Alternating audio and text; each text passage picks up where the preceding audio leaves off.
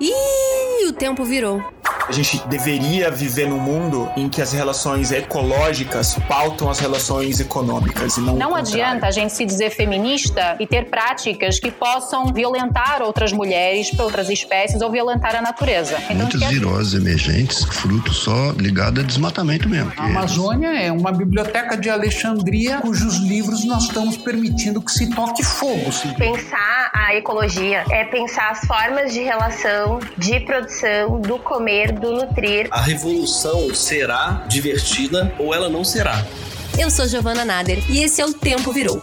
Episódios novos toda terça, sempre com a presença de convidados especiais.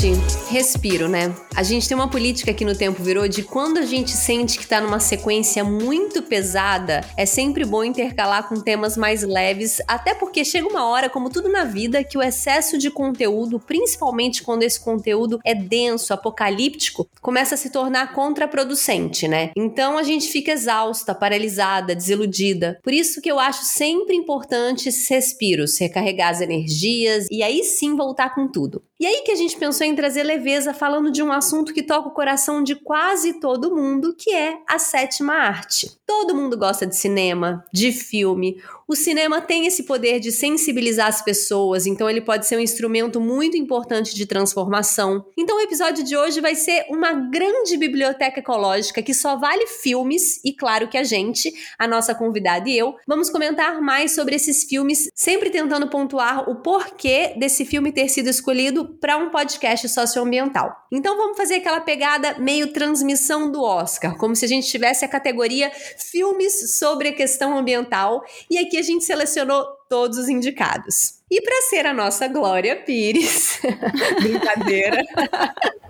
para falar, falar com a gente sobre filmes, eu não poderia trazer outra pessoa que não a querida cineasta, apresentadora, atriz, diretora, produtora, podcaster no nosso podcast de cinema e agora professora de cinema no nosso curso de cinema, Marina Persson. Até que ah, enfim! Nossa, que apresentação mais massa! Vou copiar e colar agora sempre ela. Ma, amando que você tá aqui, viu? Obrigada por estar tá ah, aqui. Eu também, também. Eu ouço sempre, eu ouço sempre, sempre, sempre. O último que eu ouvi agora foi o, acho que tem umas duas semanas, o do João, muito bom. Eu adoro esse podcast. Não, e eu quero contextualizar, porque apesar apesar das pessoas conhecerem a Marina por todos esses atributos que eu falei aqui antes, pouca gente talvez saiba que Marina é super ecológica, tá? Tem alimentação saudável, faz sua própria kombucha, ela e Gustavo, seu companheiro, fazem seu próprio pão. Marina tem horta caseira. então ela não caiu aqui de paraquedas. E, inclusive, você que me ensinou muita coisa do que eu sei. Jura? Ai, que bom. Você é super referência. E eu tô super orgulhosa da sua horta, que eu sempre vejo. Eu lembro de você falando, ai, queria tanto ter uma hortinha e tal, e você morava num apartamento que não tinha espaço, né, para isso, e agora eu fico vendo, tá tão lindo, e é muito legal isso, né, da gente se conectar com a natureza. E antes da gente começar a falar dos filmes que a gente trouxe, que a gente selecionou, eu queria falar de um assunto que eu não fazia ideia e que eu achei muito interessante, que é a discussão muito forte dentro da indústria do cinema para tornar os sets de gravação e toda a produção de um filme mais sustentável, né? E ainda tem muita coisa para mudar. Conta pra gente um pouco dessas movimentações. Olha, isso é uma luta é, muito, muito longa, né? Assim, já tem há bastante tempo. Eu, eu mesmo, quando filmei o Califórnia, em 2014, a gente fez depois o Canção da Volta, que eu fui atriz e o Gustavo dirigiu. Foram dois filmes que, assim, a batalha com o produtor de set para a gente conseguir fazer um set sustentável é gigante. Porque é, é claro que, assim, demora, assim, é uma coisa que consome tempo, né? Você fazer todo mundo ficar consciente de que você tem que destinar os seu lixo para o lugar certo. É, e, e, sete, produz muito lixo, muito lixo. Seja porque é, as pessoas tomam café e cada cafezinho é um copinho de plástico, seja porque na própria alimentação muita coisa jogada fora, né? Plástico, é alumínio, é, é, é quentinha, é talher de plástico, que além de ser uma coisa horrível de comer, eu não gosto, é, ainda gera lixo. E o próprio cinema, né? Faz bastante lixo, com cenários, com é, madeira para você construir, enfim, né? Cenografia, ela, ela depende muito também de, de materiais que depois vão ser descartados. Então, é uma luta muito das pequenas coisas, mas que demanda é, consciência de todo mundo, né? Para que faça de fato diferença.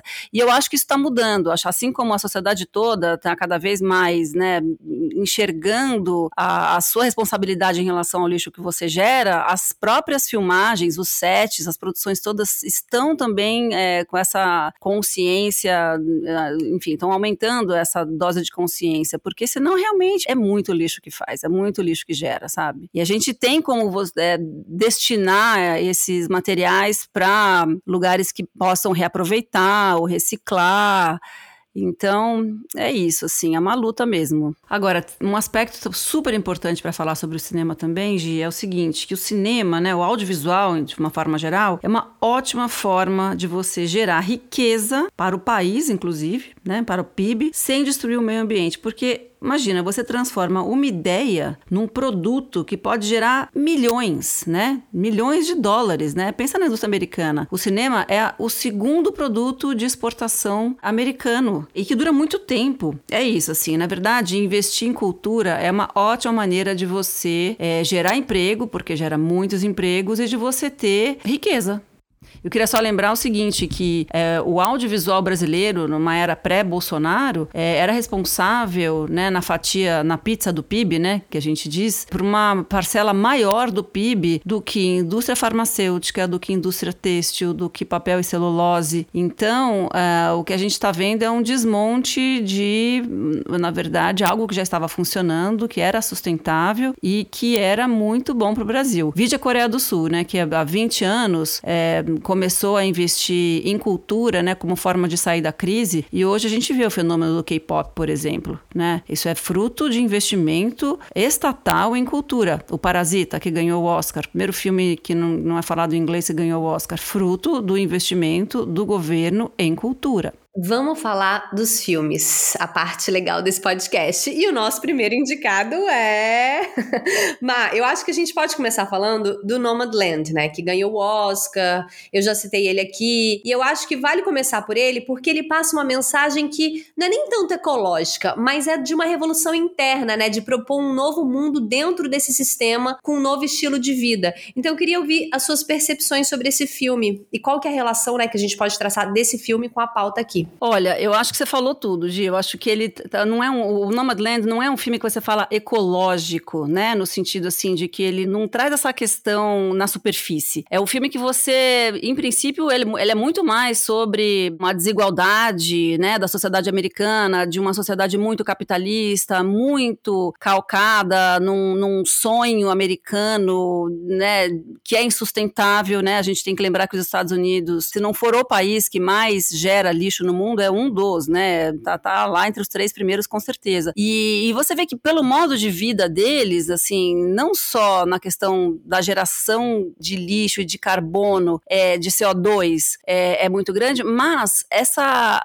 o sonho americano do capitalismo, né? De você ter que ter uma casa, de você ter que ter coisas, que é muito calcada no poder aquisitivo e, e no quanto você possui de coisas. É nesse sentido que eu acho que o filme é sustentável, né? Ele, ele é ecológico, né? Porque ele prega isso. É uma mulher que abriu mão de ter coisas, de ter posses, de morar numa casa que é dela, né, que é propriedade dela, e vai viver num modo de vida que é desapegado disso, né? De que você não possui as coisas, que você usufrui as coisas, que é muito, assim, fazendo uma comparação, forçando um pouco a barra, mas que é muito mais próximo, por exemplo, do modo de vida indígena, né? Então, é nesse sentido que eu acho que ele é um filme ecológico, né? De que ele vai contra não só um padrão, mas, assim, crenças limitantes que a gente tem de que a gente precisa ter coisas para ser feliz. Prega muito essa liberdade, muito libertador, eu acho. É engraçado porque a gente teve essa discussão, é, até eu, eu lembro que quando a gente estava assistindo ao filme, o Greg falou assim: ah, não, o filme é muito deprê e tal. Eu falei, cara, eu não vi nada, eu não vi esse filme como deprê. Né? O Gregório tava falando, não, mas é, é muito triste como eles tratam as pessoas velhas nos Estados Unidos. Eu falei, não, claro, eu acho que tem esse lado sim, mas tem um outro lado que é libertador. É um escapismo em algum lugar desse sistema.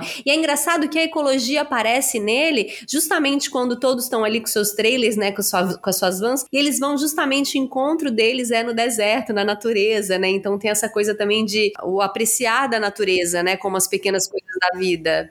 É isso, é viver perto da natureza. Bom, a gente já conversou várias vezes sobre isso, mas eu vou contar aqui para os ouvintes do podcast que a gente tem, é, a gente sempre teve admiração pelo Krenak, pelo Ayrton Krenak. Sim, é nosso muso.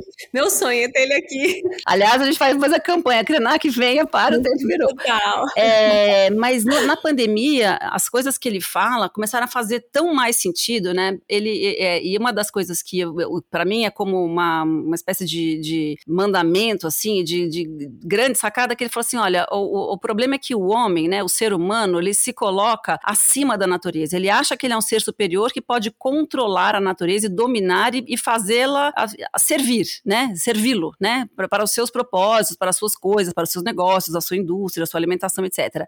Enquanto que o homem tem que entender que ele é parte da natureza, não só ele é parte, como ele é dependente, né? Eu falo homem sempre, mas eu tento me corrigir, é o ser humano, né? O ser humano tem que entender que ele é parte da natureza e que ele depende dela para viver, para a sua própria existência, respeitar, reverenciar. Tenho adotado isso como realmente assim um, uma grande pílula de sabedoria é, para me guiar nas minhas escolhas. Sim. Um outro filme que traz muito isso, né, que você tá falando dessa vivência com a natureza, dessa sabedoria com a natureza, é o documentário Honeyland, que também Total. ganhou o Oscar como melhor documentário. E para quem não viu, é sobre a mais antiga apicultora do leste da Europa, se não me engano. E ali eles ficaram durante dois anos acompanhando toda a rotina dela com as abelhas, até que vem um vizinho que não respeita o tempo da natureza, que quer colocar é, tecnologias e para extração de mel, e isso ferra com todo o ecossistema e com todo o trabalho dela ali, que tinha aquela sabedoria da natureza. Então eu acho que esse filme também traz muito a questão do sistema, da natureza e do sistema também, né? E lá é muito evidente, né? Ele mostra exatamente assim, que você não respeitar o tempo daquelas abelhas faz com que elas tenham um comportamento é,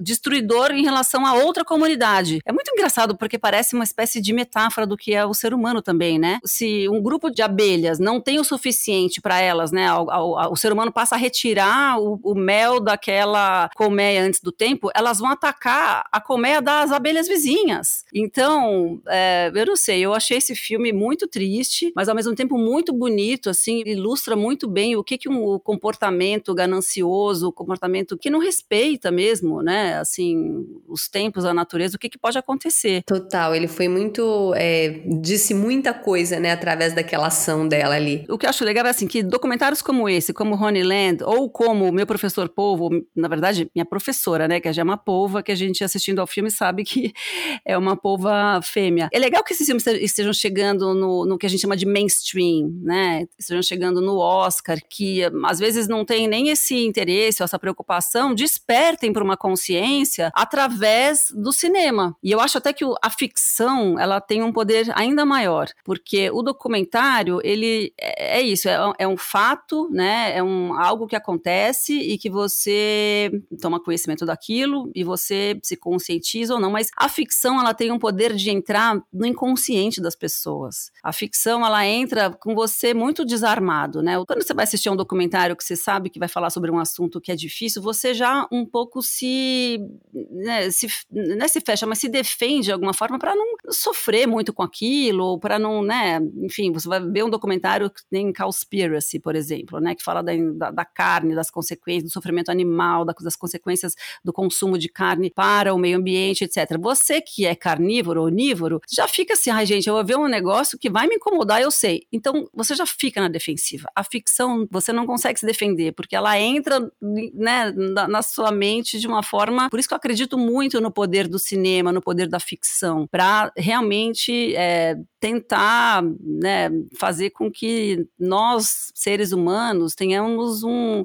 uma visão mais a longo prazo, assim, do que, que é nossa existência na Terra. E, cê, e foi interessante que você citou ali o professor Polvo, né, falando de ficção e ainda assim citando o professor Polvo como um, dentro de uma ficção que é isso, é uma ecologia profunda na veia, mas é um documentário também, né? Como que ele conseguiu, através de um documentário, mas também de uma vivência, eu acho que isso que tá mais incrível nos documentários, tanto como foi o Honeyland, como o Professor Povo, de é colocar essa vivência de quem tá falando, tem toda a história do cara por trás, da vivência deles, daquela população da África que ele aprendeu muita coisa quando ele era mais jovem, aí depois a, a, a situação dele mergulhando toda a vivência, a, o relacionamento que ele foi criando com essa polva, né? E como que é um documentário, não deixa de ser um documentário, que aí tem ele falando lá, mas também é muito em cima de uma ficção, que é o que você falou, muitas vezes consegue quebrar uma bolha, né? É furar uma bolha que a gente tá tentando furar. A gente até depois foi ler, depois que a gente assistiu, falou, não, não é possível que ele tenha conseguido fazer, porque inclusive tem filmagens dele, então ele, eles fizeram depois umas filmagens adicionais para montar aquela história que é, na verdade, um resumo, né, daquela vivência daquele ano que ele conviveu com, com aquele ser, com a, com a polva. Claro que isso é mais eficiente, porque isso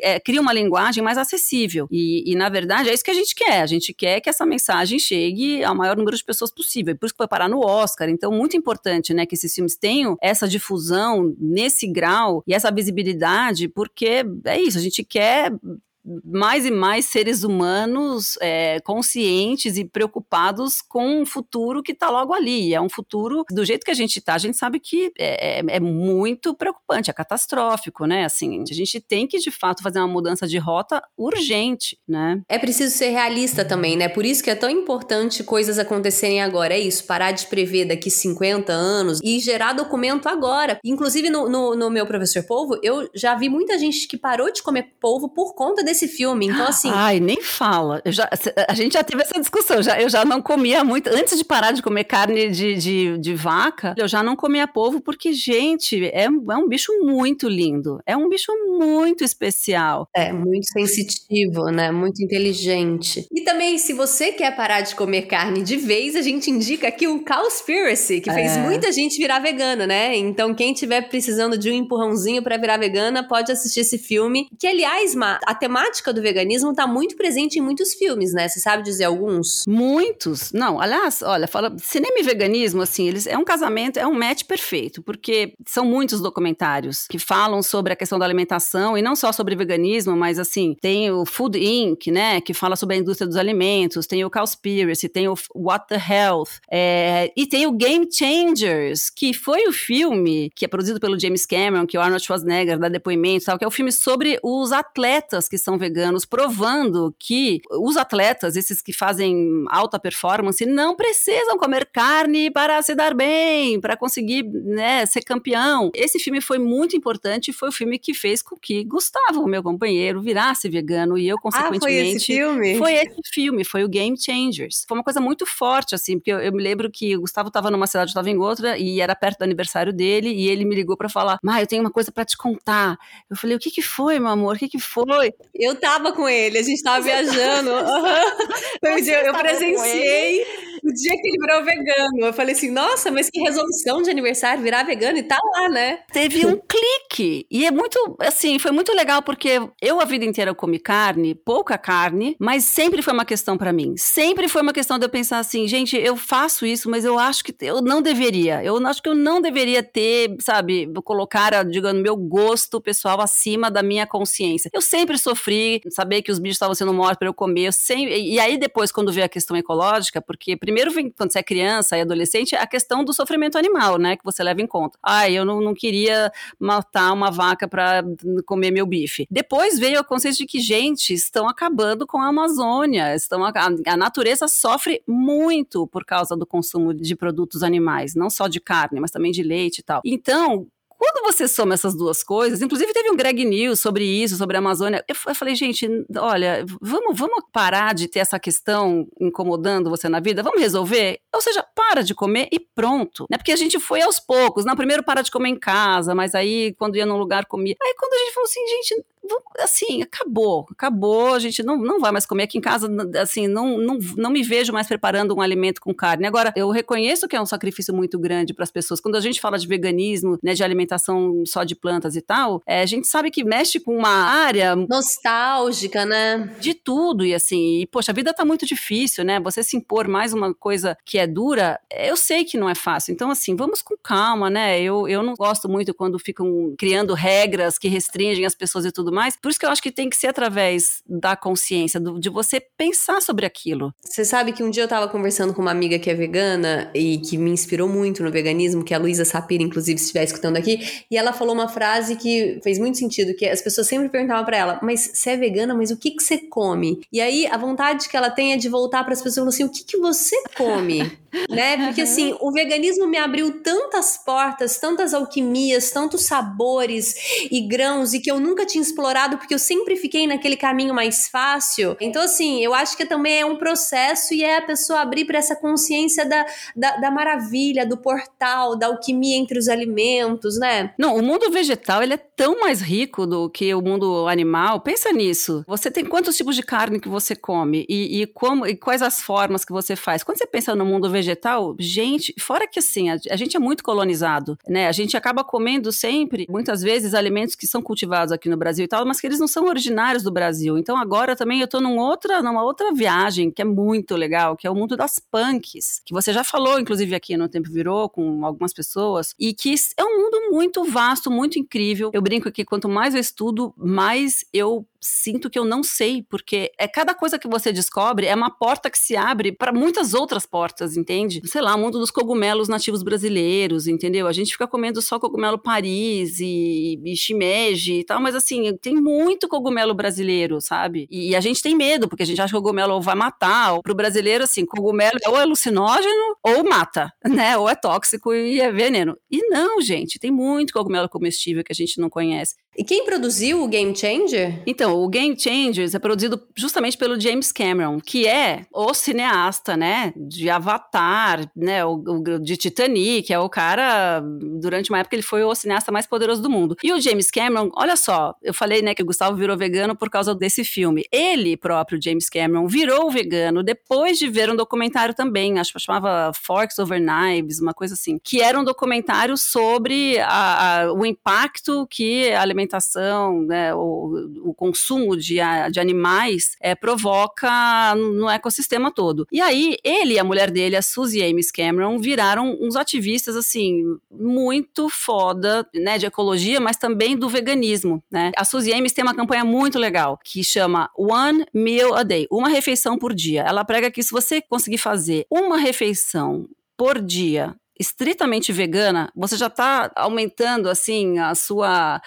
é, ou, na verdade diminuindo, né, o impacto, né, de, de, emissão de CO2 no mundo de uma forma que a gente nem pode calcular. É engraçado, né, porque é, é, o tipo da coisa que é uma ação individual, mas que se feita em conjunto por muitas pessoas causa um impacto gigante, que é parecido com aquela do Paul McCartney, né, que é a segunda-feira sem carne. Ela fala uma refeição por dia vegana. É muito legal. É muito simples né? Não é uma coisa que parece impossível de fazer. E o James Cameron, ele tem essa coisa de natureza, né? Essa consciência ecológica já de há muito tempo, né? O próprio Avatar é um filme que fala sobre isso, né? O Avatar é um filme futurista, uma ficção científica que fala da exploração de uma guerra entre dois planetas. Por quê? Porque a vida na Terra se tornou impossível, né? A Terra virou inabitável por causa da justamente né, da ação humana na Terra, né? É o antropoceno, enfim, que destruiu a própria possibilidade possibilidade de vida humana na Terra. E aí isso me lembra uma outra coisa que eu queria falar, que eu acho uma loucura. O Elon Musk, o Jeff Bezos, com essa fixação por explorar Marte, né? Por falar de Marte como uma possibilidade de os seres humanos vão poder habitar e morar. Gente, que obsessão é essa? Quanto dinheiro, né? Quanta tecnologia, quanto pensamento está sendo investido numa ideia de você ir para outro planeta, enquanto que o nosso planeta agora, que é a nossa única casa, vamos deixar isso bem claro, está precisando de ajuda, né? Né? Justamente desse investimento de dinheiro, de tecnologia, é, de estudo, de pesquisa, de saídas possíveis. E na mesma linha do Conspiracy tem também o Seaspiracy, que foi lançado pela Netflix esse ano, parecido com o Conspiracy, mas sobre a indústria da pesca, né? Aquela mesma ideia. Quanto mais a investigação vai avançando, mais ele percebe que o problema é bem mais embaixo, que é uma verdadeira conspiração, né, das grandes corporações, indústria Sim. gigantesca, pesca mundial, enfim. Não, porque é uma tristeza, né? Passam umas redes assim, eles vão pescar o peixe, mas eles passam umas redes que vão carregando tudo, cavalo marinho, estrela do mar, tartaruga, coisas que vão ser depois que vão morrer por nada. Mas o que eu queria saber desse filme, que ele foi muito comentado, teve muita crítica, né? E é isso que eu queria te falar. Documentário é aquilo, a gente sabe que a gente tá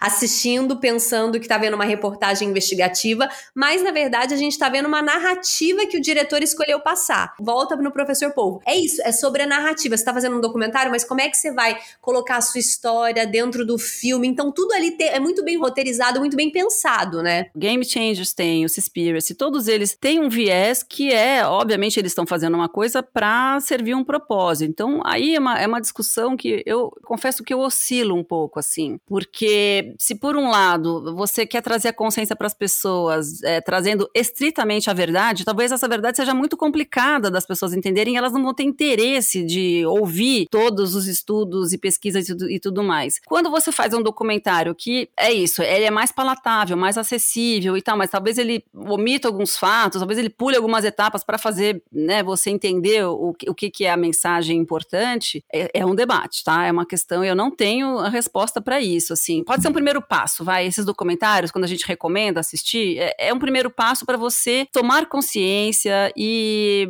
procurar estudar né, de outras formas essas questões, porque elas são questões importantes, elas são questões que dizem respeito à nossa própria existência nesse planeta Terra e que fechar os olhos para elas, virar as costas, porque você acha que é muito incômodo, porque você não quer abrir mão da sua alimentação, porque você acha que isso vai ser um grande sacrifício, não é a saída, entendeu? Então, eu não, não sei se eu tenho muita opinião formada sobre isso, não. Claro que me incomoda. Eu, pessoalmente, me incomodo quando eu vejo uma coisa que eu tá, tá muito enviesada. Importante dizer que ele não inventou dados nem fatos, mas ele evidenciou, né, aqueles que mais interessavam. Muitas cenas são encenadas. O próprio professor Polvo também, né?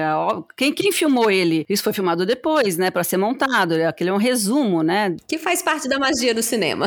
Omar, e agora a gente falou de muito de filme estrangeiro, mas a gente também tem muito para falar de produção nacional, né? Como que você enxerga o cinema brasileiro dentro dessa linha de filmes com pegada ambiental? Porque pensando no cinema brasileiro, a gente, sei lá, me vem muito à cabeça filmes indígenas, filmes sobre a Amazônia. Sim. Como é que tá? Qual é o seu ponto de vista sobre isso? Eu fiquei pensando sobre isso também esses dias. Os filmes mais que despertam uma consciência, eu acho, né, ecológica, são as ficções científicas, porque são elas que conseguem colocar, digamos assim, o perigo da gente fechar os olhos para um perigo iminente de uma mudança climática que está acontecendo, né? E o Brasil não tem tradição de fazer ficção científica. A própria ficção, né, dos, dos filmes brasileiros também não, não aborda muito esse tema, né? Sei lá, eu tenho Brincando nos Campos do Senhor, que é do Hector Babenco, já é um filme bastante antigo, né?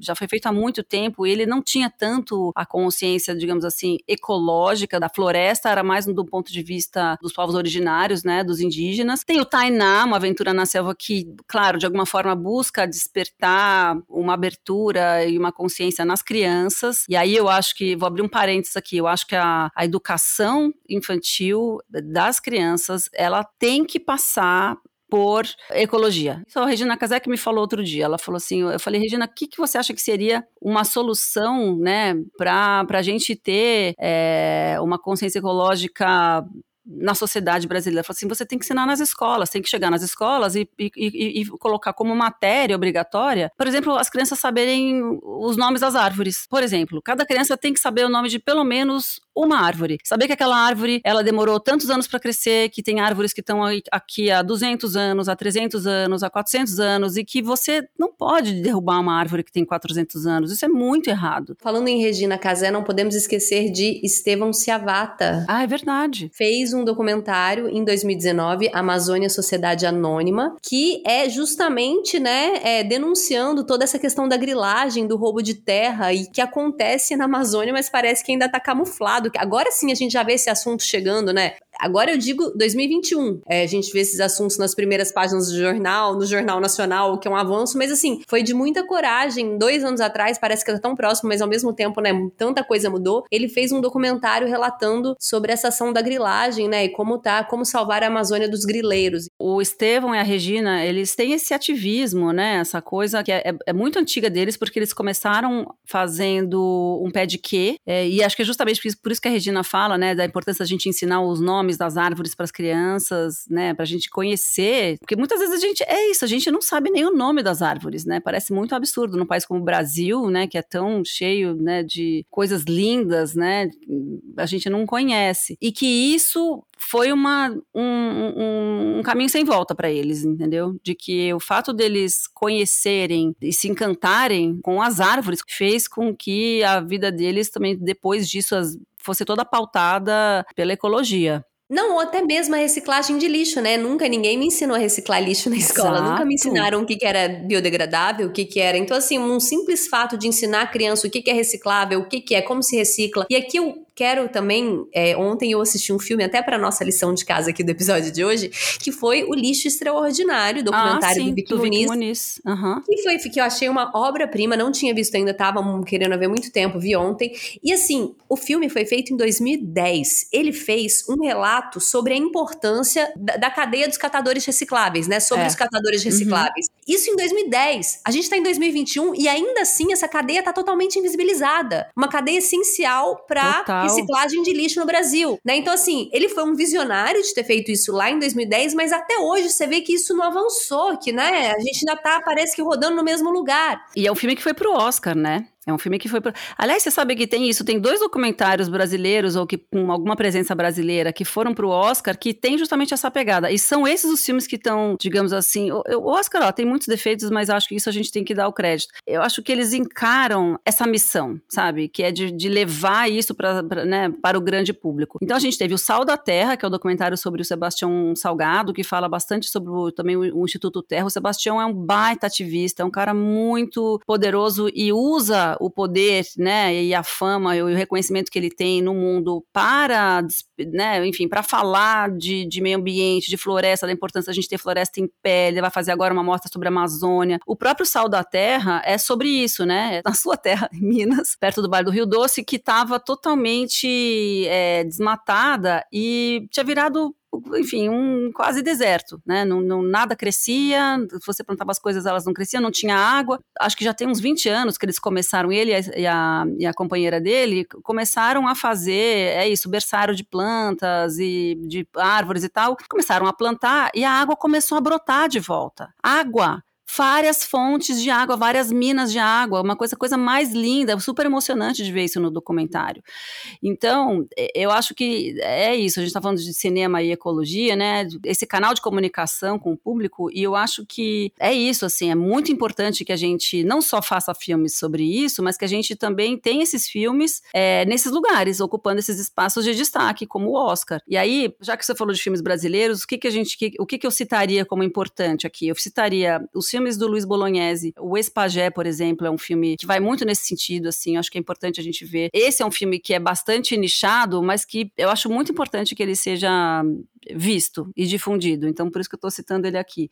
Ô, Mai, agora a última pergunta. Vamos fechar com os clássicos. Clássicos. Quais filmes clássicos que você acha que não pode terminar esse episódio sem falar aqui? Ah, olha, eu vou aproveitar para falar de filmes bem clássicos mesmo, que têm algum tipo, assim, de despertar por razões diferentes. Como agora eu estou fazendo o curso de Hitchcock, o Hitchcock tem um filme que é Os Pássaros. É um filme clássico, muito conhecido e tal, que as pessoas em geral conhecem até o título, mas não assistiram. E Os Pássaros fala é isso, de uma revolta de pássaros que estão cansados da arrogância humana para cima deles, entendeu? Então é muito emblemático, porque começa com ela indo numa loja de pets, né? E aí os passarinhos estão todos lá nas gaiolas e tal, e termina com os pássaros, tipo, revoltados, falando assim: chega, cansamos de vocês, seres humanos, entendeu? E, e aterrorizando colonizando uma, uma cidadezinha. Mas o, o, eu queria falar também do 2001, do Kubrick, que também é um outro super, hiper clássico, um filme maravilhoso, que, olha só que curiosidade, é o Kubrick, ele fez aquela imagem da Terra, começa o filme assim, né? Começa o filme com uma grande imagem da bola da Terra flutuante no grande, vasto universo, tudo preto, né? E silencioso que ele coloca uma, uma música, né, do, do Wagner. E aí, eu estava lendo esses dias um livro que eu queria indicar aqui, inclusive, que é o Nós Somos o Clima, do Jonathan Safran Foer. Amo. É maravilhoso esse livro. E ele conta, quando os astronautas saíram, né, os, os primeiros das missões Apollo, né, saíram da Terra em direção à Lua, eles tinham que fotografar a Lua. Eles tinham os equipamentos de alta definição, né, umas câmeras incríveis com chapas de fotografia incríveis e tal, que eram muito muito caras e tudo muito contado, né? Eles tinham que fazer o seguinte: olha, você tá, são tantas chapas para você filmar a superfície da Lua, quanto, a quantos quilômetros você está da Lua, enfim. E não tinha nada da Terra. Só que quando o astronauta se virou em direção à Terra, ele viu aquela bola azul gigante, ela estava toda iluminada. Ele fotografou assim num ato ilícito. E foi justamente desse ato ilícito que surgiu uma grande consciência ecológica entre nós, seres humanos, porque foi esta foto de ver este planeta, que é a nossa casa, né? Uma bola azul frágil no meio desse gigante, desse, né, dessa galáxia gigante, desse universo que é infinito, dessa coisa, né, preta. E, e, e, assim, é o único lugar que tem atmosfera, é o único lugar que tem água, é o único lugar onde a gente pode ter alguma possibilidade de vida humana, entende? Então, e essa, é, e ele, o, o, próprio astronauta, ele relata isso, ele falou que ele ficou muito emocionado e mudou, ele mudou a vida dele completamente depois disso. Ele falou assim, a consciência de que a gente vive num lugar muito frágil, delicado e que e tão generoso ao mesmo tempo, porque ele oferece a nós a possibilidade de existência, despertou em mim essa consciência de que a gente tem que cuidar desse planeta. A gente tem que cuidar porque esta é a nossa única casa. E é louco porque o 2001 começa com essa imagem e ele fala justamente disso, né? De, é, são cientistas que estão explorando outros planetas e tudo mais. E o que que acontece quando a vida inteligente chega nesses lugares, entendeu? De que na verdade a vida inteligente ela tem esses dois lados. A gente tem muitos avanços por um lado, mas a gente tem um retrocesso gigante justamente porque vira-se as costas para a natureza, entendeu? Entendeu? E no momento que você vira as costas para a natureza, você impossibilita a nossa existência. E dentro desses clássicos, será que a gente poderia citar Na Natureza Selvagem? Também. Esse foi um filme que, nossa, na época que eu vi, eu fiquei tão chapada com esse filme, porque é uma história verídica, né? Ela é baseada num livro do John Krakauer, né? É de história de um rapaz, um garoto muito rico, uma família, enfim, próspera e tal, que tem um clique também de consciência e fala assim, gente, tá tudo errado, né? Eu não quero viver nesse sistema, tá errado isso, eu quero ser íntegro, eu quero ser um ser que vive de acordo com a natureza e na natureza, né? É um pouco fazendo essa crítica, né, de que o nosso modo de vida urbano aparta a gente da nossa própria essência, né? Enfim, mas a história é triste porque ele morre, porque ele come um, um, uma planta errada, né? Exato. Mas é lindo esse filme, filme do Champagne. Lindo, lindo lindo. Total, amei. Biblioteca Ecológica. Agora, biblioteca ecológica, como se a gente não tivesse dado nenhuma dica o episódio todo.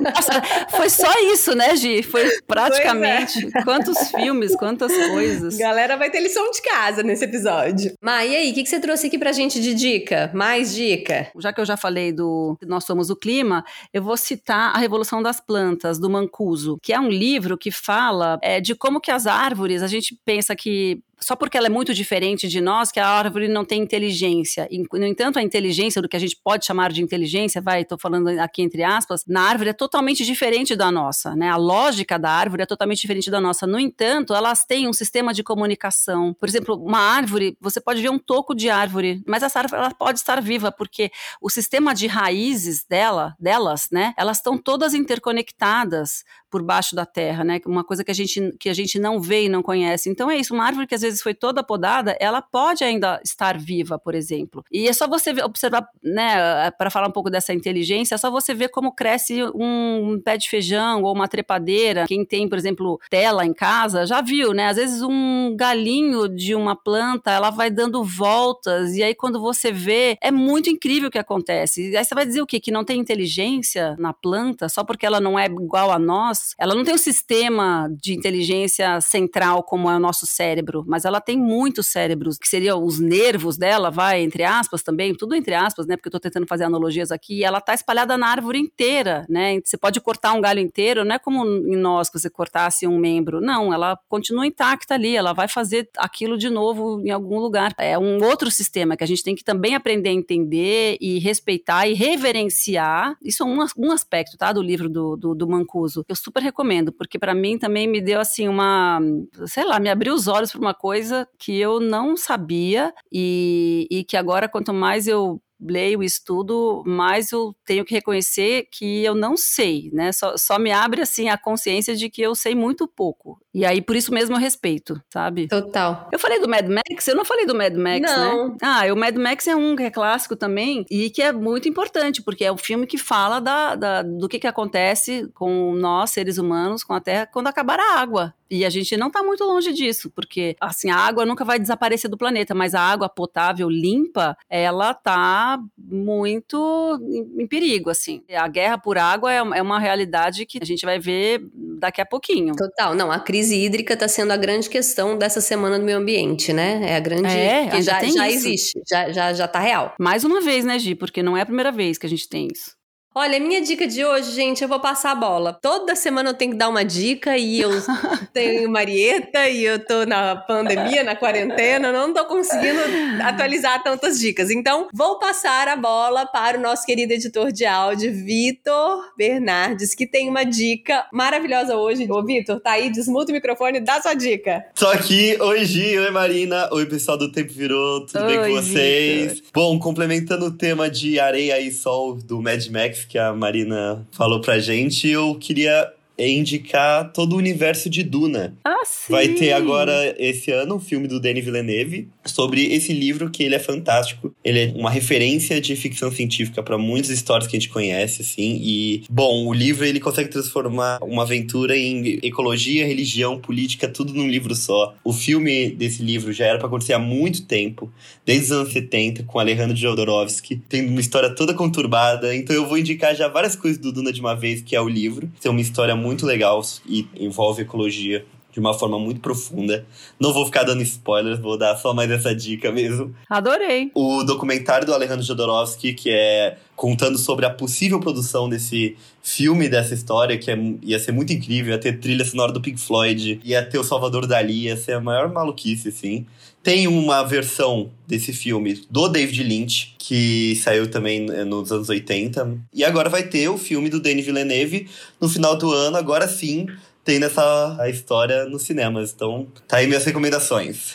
Maravilhoso. Pô, incrível. O filme do David Lynch era do, com o Sting, né? Sim, sim. E esse próximo é com o meu ator favorito do momento, o Timothée Chalamet. Ah, é Timothée Chalamet. Sim, é. ele vai ser o personagem principal no filme. Nossa, tô louca pra ver. Vitor arrasou nessa dica. Eu também. Ansioso demais. Uhul, Vitor, arrasou. Obrigada, Vitor. Ma, muito obrigada pela sua participação. A gente tem um episódio incrível. Obrigada a você adorei estar aqui. Eu viajo um pouco, às vezes meu raciocínio ele, ele divaga, né? Você sabe. Bom, você me conhece, então você já sabe que objetividade, às vezes, na fala não é o meu forte, mas eu tentei, enfim, tentei fazer um episódio leve, mais leve, como você pediu. Não, ficou incrível. O seu conhecimento é tudo e, e, eu tenho certeza que tá um episódio lindo. E saudades, tomara que a gente se encontre num futuro muito próximo. Ai, tomara, por favor. Obrigadíssima pelo espaço aqui. Um beijo em todos os ouvintes. O tempo virou. É isso, a gente se vê na Podosfera. Gente, é isso. Temos um episódio leve, cheio de conhecimento, cheio de dicas para vocês aí procurar nas próximas semanas. Tem muito filme para ver e na próxima semana a gente tá de volta. Prometemos voltar ao ataque com um tema não tão leve, mas de muita discussão. Um beijo e até a próxima terça. Esse podcast é apresentado por mim, Giovana Nader, pesquisa e roteiro de Jordano Nader, edição Vitor Bernardes, identidade visual de Teodora do Vivier e produção de conteúdo nas redes sociais Mariana Ferrari.